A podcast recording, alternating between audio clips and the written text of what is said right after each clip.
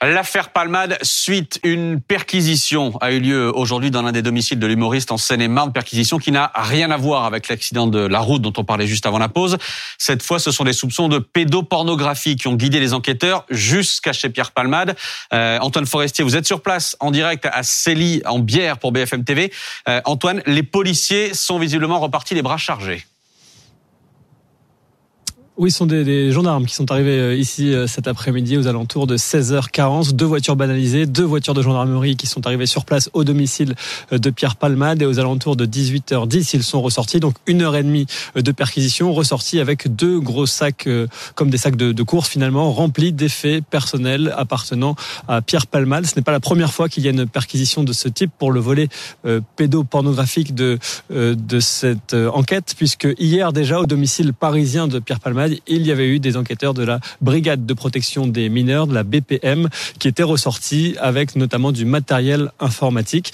Ils ont donc de nouveaux éléments désormais recueillis cet après-midi. Ils vont pouvoir étudier précisément ce qu'ils ont pu trouver à l'intérieur et vérifier les dires d'une personne puisque ce volet, euh, ce nouveau volet de l'affaire Palmade existe puisqu'il y a un homme qui a finalement appelé les, les policiers euh, pour euh, dire qu'il avait passé des soirées à caractère sexuel avec Pierre Palmade récemment et que lors d'une de ces soirées, Pierre Palmade lui aurait euh, montré une vidéo à caractère pédopornographique. Ce sont ces éléments euh, que les gendarmes sont en train de vérifier actuellement. Euh, dans cette maison, ici, il y avait déjà eu une perquisition. C'était juste après l'accident de la route causé par Pierre Palmade, mais à l'époque, les gendarmes étaient venus perquisitionner son domicile pour retrouver des traces de drogue. C'est donc la deuxième perquisition désormais, mais cette fois-ci, ils, ils sont venus chercher plutôt du matériel informatique. Merci à vous Antoine Forestier avec Théo Touché en direct donc de Célie-en-Bière euh, en Seine-et-Marne. Guillaume Fard, là aussi il va falloir se poser, il va falloir être extrêmement prudent euh, vu la lourdeur évidemment de, de ce, cet aspect-là du, du, dossier. Euh, faut qu'on rembobine là aussi. D'où viennent ces soupçons? Un homme qui compose le 17. Donc en fait c'est le numéro de police secours avec la mmh. petite musique ici police secours etc. Il appelle donc il a euh, les standardistes et il dit euh, qu'il euh, il sait que Pierre Palmade mmh. détiendrait une vidéo à caractère pédopornographique parce qu'il la lui aurait montré. Et il dit par ailleurs que en sa présence, Pierre Palmade se serait vanté du fait d'avoir à sa disposition deux garçons de, âgés de 7 et 9 ans pour assouvir tout un, tout un tas de, de pulsions à caractère sexuel. Et il donne ces éléments-là. Il dit d'ailleurs connaître Pierre Palmade, s'être mmh. déjà rendu euh, plusieurs fois à son, à son domicile, euh, s'être livré à des ébats, des ébats sexuels. Il, il, donne ce témoignage.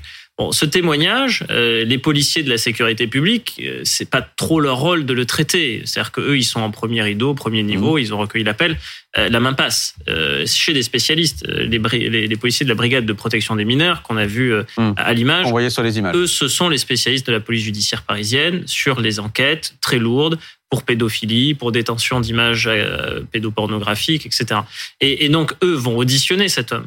Et déjà, euh, des informations que nous, nous avons à la rédaction de BFM TV, il y a, il y a un hiatus hein, entre ce qu'il dit aux policiers de la sécurité publique et ce qu'il dit aux enquêteurs de la brigade de protection des mineurs. En, clair, il est un peu moins sûr de lui, oui. hein, au point que son téléphone, son propre téléphone, va être saisi par, par les enquêteurs.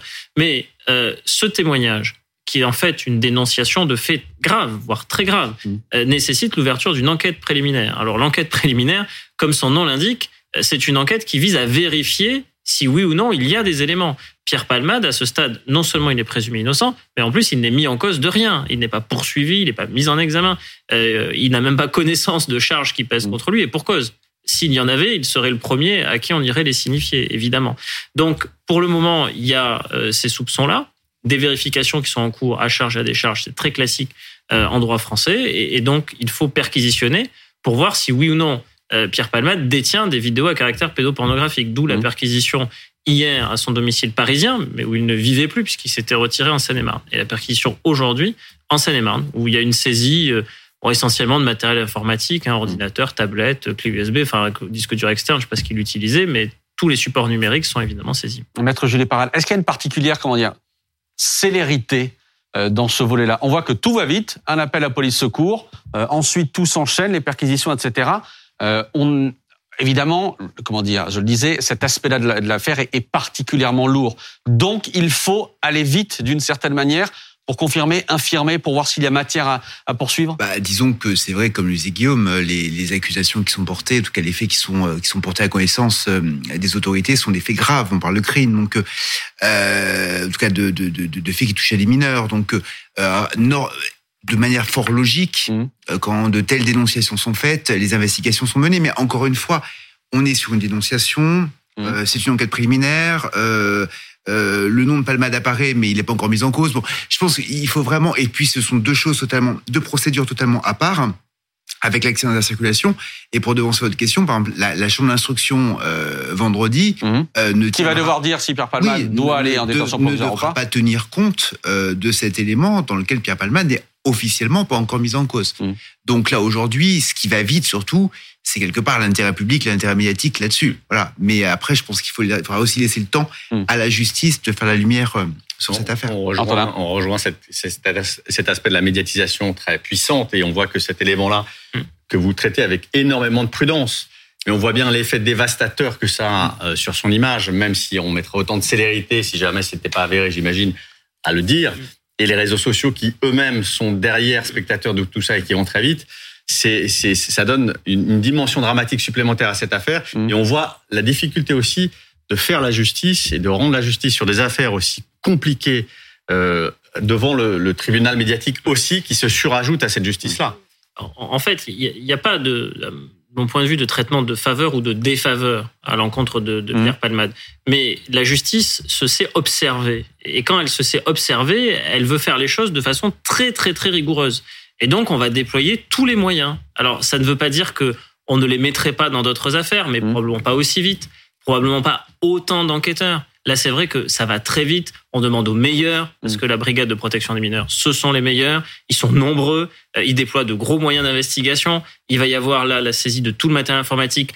Évidemment, ça va être traité avec beaucoup de sérieux et donc aussi de façon un peu prioritaire. Mmh. Euh, et, et, donc c'est ça en fait, c'est que quand la justice se sait observer, euh, elle se veut encore plus méticuleuse. Et, c'est pourquoi. Et encore plus visible. Et, plus visible aussi. encore plus visible. On les voit là, Christophe Barbier. Oui, et puis il faut être extrêmement prudent quand même, parce qu'on voit bien quel était le cercle de fréquentation de, Pierre Palmade. Il y avait des amis euh, réguliers, récurrents, sans doute d'ailleurs les deux passagers de la voiture en mmh. étaient-ils. Et puis il y avait des rencontres aléatoires faites par Internet, des escort boys, il y avait un peu tout cela. Ça lui avait valu d'ailleurs déjà des ennuis, puisqu'il avait été raquetté, rançonné par une rencontre comme ça passagère. Donc il faudra voir à quel type de, de, cercle de fréquentation se rattache ce, ce dénonciateur. Moi, ça me rappelle aussi ce qu'on a beaucoup entendu au début de l'affaire Dominique Baudis. Il y a des mm-hmm. années maintenant. On sait comment ça s'est terminé. Mm. On voit aussi dans l'affaire Outreau comment le vrai et le faux euh, se sont mêlés au point de tout faire s'effondrer. Et le faux, il y en avait beaucoup. Et le vrai, il y en avait peut-être un petit peu. Donc, je pense qu'il faut vraiment attendre de voir si les vérifications ont donné matière à quoi que ce soit. Effectivement, pour prolonger ce que, ce que vous disiez, euh, effectivement, dans ces fréquentations, euh, on se souvient d'une personne, un SDF qu'il avait rencontré dans un bar, qui finalement était euh, monté chez lui. Ça s'est terminé en une gigantesque bagarre. Enfin, l'appartement avait été mis en dessus dessous. Et puis, cette personne avait menacé Pierre Palmade de l'accuser de viol, ce qu'il a mhm. fait par la suite. Donc, ce serait pas, on ne sait pas s'il s'agit d'une accusation mensongère ou pas dans ce cas-ci, mais en tous les cas, effectivement, ce serait pas la première fois qu'il se retrouve avec de gros, gros ennuis devant la justice en raison de, de, de ces fréquentations et, ce que disaient ses proches aussi de finalement le manque de prudence qu'il avait par rapport à toutes ces fréquentations. C'est ce que révèle le journal du dimanche hier. Hein. En fait, le journal du dimanche et Stéphane Selami, euh, qui est journaliste euh, police-justice au journal du dimanche, s'appuie sur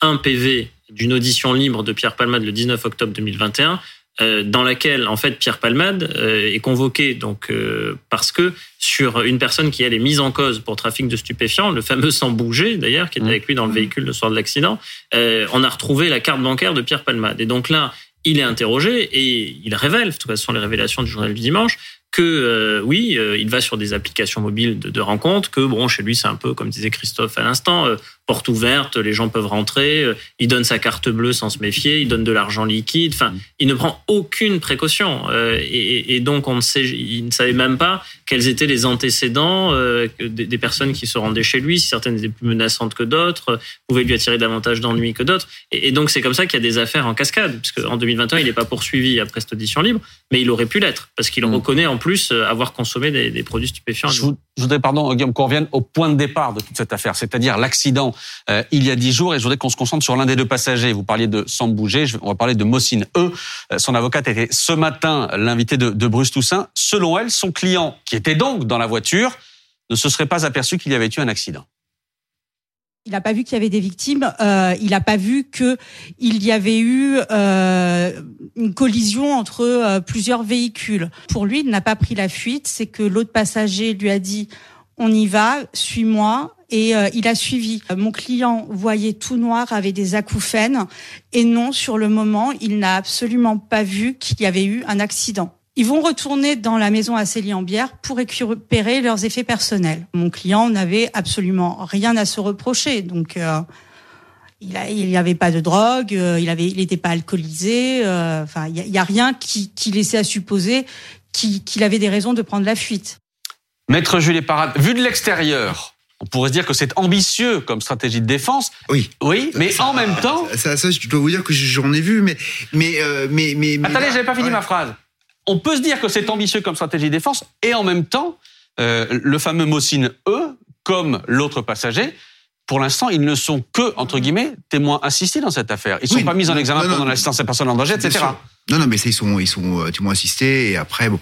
Mais, mais si vous voulez euh, dire, alors s'il l'a pas vu, qu'il l'a peut-être senti, parce que mmh. quand vous voyez les images des voitures, euh, si vous voulez, euh, soit il a eu une amnésie totale et il se souvient même plus qu'il y a eu quoi que ce soit, mais il mmh. peut pas venir nous dire qu'il a parlé, qu'il est parti tranquillement. Euh, euh dire qu'il ne se, qu'il a même pas, il s'est même pas rendu compte qu'il y avait un accident, ça paraît totalement hallucinant. Genre, donc après, il devra s'expliquer. Mmh. Euh, sur le, le, statut de témoin assisté, après, bon, on est sur une qualification particulière et une infraction pénale, ça se démontre et il y a des éléments consécutifs, donc je pense qu'on est là-dessus. Mais sur l'argument qui est de dire, j'ai pas vu, Là, je dois vous avouer que moi, si j'étais avocat des parts civiles, les bras m'en tomberaient. Voilà. Guillaume là-dessus. Il, il, est témoin assisté, mais toujours pareil, il y a trois affaires. Alors, mmh. dans l'affaire de l'accident, mmh. euh, parce qu'il avait été mis en garde à vue du chef de non-assistance à personne en danger, finalement, il n'est pas poursuivi de, de ce chef-là, et donc il est témoin assisté. Maintenant, il y a un volet stupéfiant. Donc rien ne dit que dans l'enquête euh, pour trafic de stupéfiants, il ne soit pas poursuivi. Et quant à Sam Bouger, qui était aussi dans le véhicule, lui, il avait été condamné le 2 février de cette année 2023 à une peine de 12 mois de prison avec sursis, précisément dans une affaire de trafic de stupéfiants. Donc même si lui aussi est témoin assisté mmh. dans l'affaire de l'accident, sur le volet stupéfiant, il pourrait être poursuivi également. Euh, d'un mot également, euh, le Mossine dont on parlait à l'instant, dont on entendait l'avocate, il dit d'autres choses. Hein. Il dit notamment que par exemple Pierre Palmade avait consommé de la drogue de synthèse 30 minutes avant de prendre le volant, ça ce sont nos informations, et que visiblement Pierre Palmade a insisté pour conduire alors que l'autre passager, le sans bouger dont vous parliez, se proposait. Vous voulez te conduire à sa place, alors que lui aussi avait consommé des stupéfiants. Oui. Là, le beau réflexe aurait été probablement que personne ne conduise. On est d'accord. Mais, mais, mais, effectivement, ils avaient constaté qu'il avait consommé euh, des, stupéfiants, y compris des, des substances de synthèse, puis, euh, par injection, puisque euh, c'était il était coutumier, Pierre Palmade, de cette pratique et sans bouger dans son, dans son témoignage, disait que bon, Pierre Palmade appréciait qu'il vienne le piquer pour lui injecter des, des produits stupéfiants et des drogues de synthèse.